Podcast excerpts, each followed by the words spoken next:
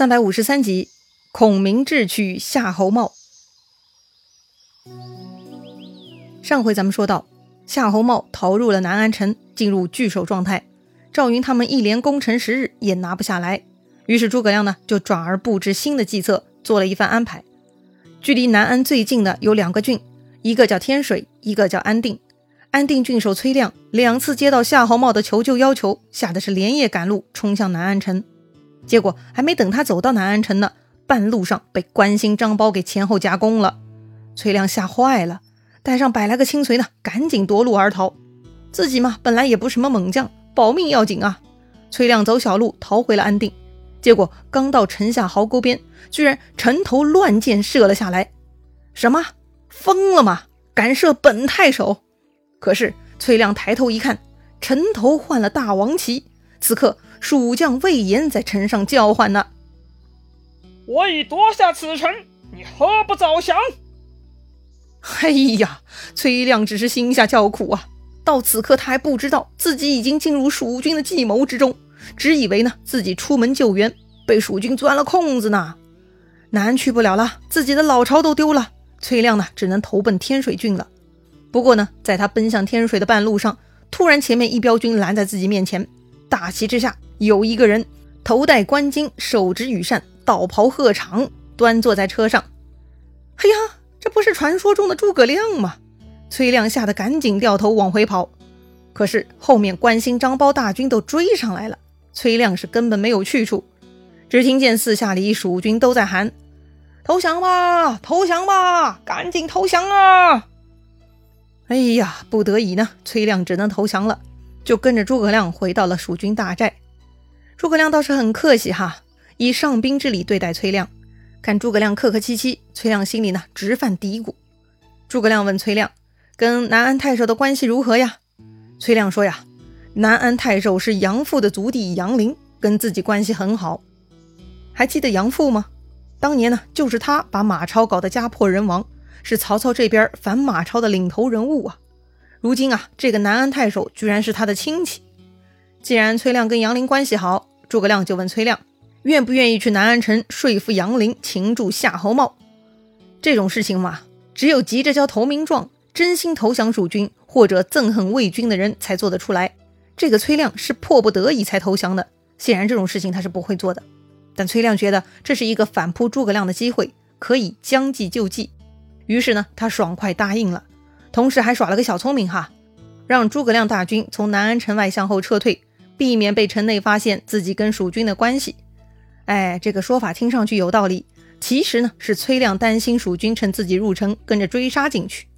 诸葛亮也同意了，下令大军撤退二十里下寨，放崔亮一个人进了南安城。到了南安城，崔亮向太守杨林和盘托出自己被诸葛亮胁迫的事情，跟杨林商议对策。杨林不敢擅自做主，就把崔亮带去见了夏侯茂，三个人呐一起商议。说来说去呢，他们都觉得应该将计就计。最后，杨林提议假装同意诸葛亮把蜀军骗进城内，到时候在城中杀掉他们。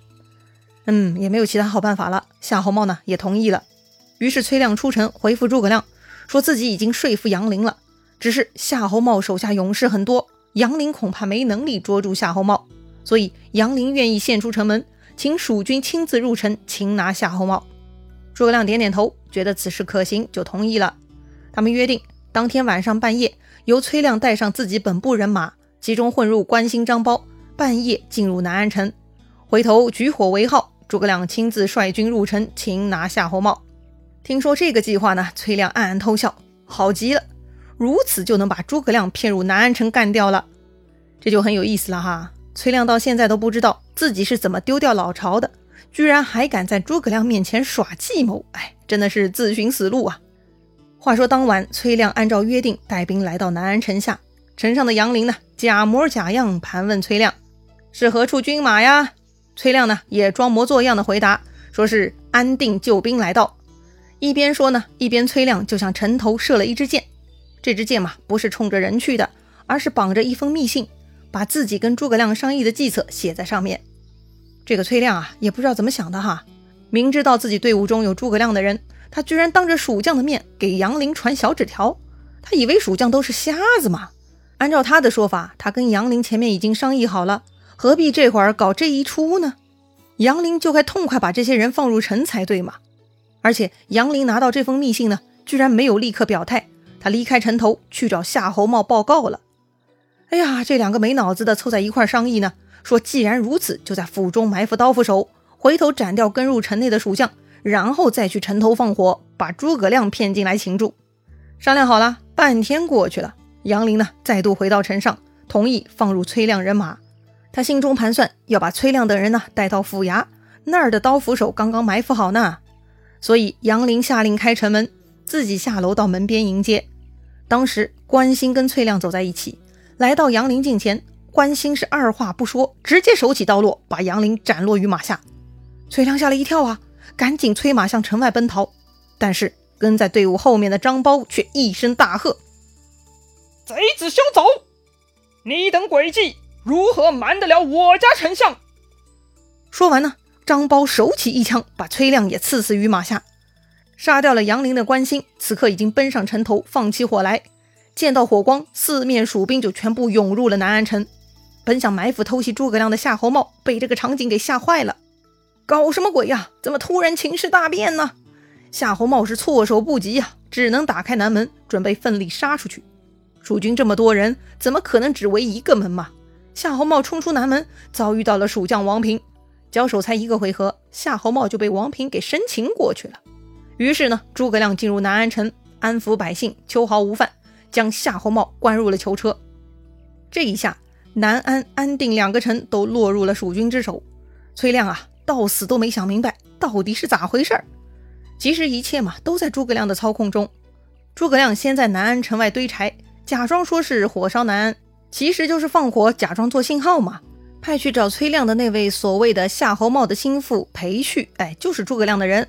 第二次去催促崔亮的也是诸葛亮的人。两次催促又看到火光，崔亮信以为真，就带兵去援助南安了。留下文官守城，怎么可能搞得过魏延嘛？魏延呢是半夜假扮崔亮的人，就骗开了安定城门。所以等崔亮逃回安定城，就发现魏延霸占自己城池了。之后嘛，崔亮自作聪明，将计就计。但形势过于反常，被诸葛亮给看穿了，所以反而是诸葛亮将计就计，派出张苞、关兴砍死了崔亮、杨林，又活捉到了夏侯茂。哎呀，要跟诸葛亮玩脑子实在是太伤了。因为夏侯茂逃到南安，如今诸葛亮呢搞定了南安和安定，不过还有一个天水郡呢。诸葛亮呢也派人去联络，却迟迟没有消息。诸葛亮呢这就要亲自去看看了。于是他留下吴懿守南安。派刘延去安定唤出魏延，大军呢这就准备去天水了。那么天水郡那边到底发生什么事情了呢？话说天水的太守呢名叫马尊，他听说夏侯茂被困南安城，也准备去救援，还没来得及出兵呢，那个号称是夏侯驸马新副将的裴旭呢跑到天水了。他留下文书，将自己对崔亮的话呢重复了一遍，说完就匆匆离开了。第二天呢，也就是崔亮见到的第二个使者也来到了天水郡。不过这回他的身份呢是安定的使者。他说呀，安定那边已经发兵，请天水马太守火速前去会合。马太守一听啊，就激动了，他就准备起兵了。不过呢，这个时候啊，外头冲进来一个人，他说：“太守中诸葛亮之计了。”哎呦，这位语出惊人呐，谁呀？众人循声望去，说话的人呢是中郎将姜维。这个人很重要哈。这里呢，一定要隆重介绍一下，姜维字伯约，他的父亲呢名叫姜炯，这个炯呢就是咱们现代人很常用的那个表示倒霉、郁闷的那个字儿哈。这个姜维的老爸怎么会如此超时空呢？居然会用这么前卫的名字啊？其实不是哈，这个炯字在古代的意思啊是光明，哎，光明啊是个好词儿，所以姜维老爸其实是姜光明啊。这位姜炯呢，曾经是天水郡的公曹。死于一次羌人的叛乱，所以儿子姜维呢是由母亲养大的。姜维自幼博览群书，兵法武艺是样样精通。他非常孝顺母亲，所以受到乡里乡亲的尊重。仕途发展嘛还算可以，如今担任中郎将，参谋本郡的军事。那么为什么姜维说太守中计了呢？姜维呢是有自己的分析思路的。他认为啊此事疑点重重。第一，夏侯茂被诸葛亮杀败而困守于南安，水泄不通。怎么可能有人突围跑出来传信呢？第二，就算有人跑出来，这个裴旭乃是无名下将，从来都没见过，谁又能确定他的身份呢？第三，另一个号称安定过来报信的，只说安定已经起兵，却没有公文。哎，根据上述三点，姜维认定这个送信的裴旭很有可能是蜀将假扮的，只为了赚太守出城啊！蜀军必然在附近暗暗埋伏了一军，一旦太守出城，城中没有防备，他们就可以趁虚而攻取天水了。有道理呀！太守马尊是恍然大悟，非伯约之言。则误中奸计了。姜维笑了哈，此刻呢，他已经计上心头了。什么计策呢？姜维准备自己先带三千兵出城埋伏，然后再让太守假装出兵救援。但是呢，不要走太远，三十里即可。按照姜维的推算，只要太守出城，蜀军必然要来趁虚攻城的。所以呢，一旦蜀军过来攻城，城内举火为号，这样太守就可以杀回来。那么埋伏在路边的姜维呢，也会跳出来，他们前后夹攻，蜀军啊就完蛋了。听上去这个姜维的计策也不错呀，比崔亮他们有脑子多了。他对诸葛亮的猜测似乎也很对路数哈。安定郡就是诸葛亮把太守崔亮骗出去之后，魏延趁虚而入的嘛。那么对于天水郡，诸葛亮是不是准备了相同的计策呢？诸葛亮会被姜维算计到吗？精彩故事啊，下一回咱们接着聊。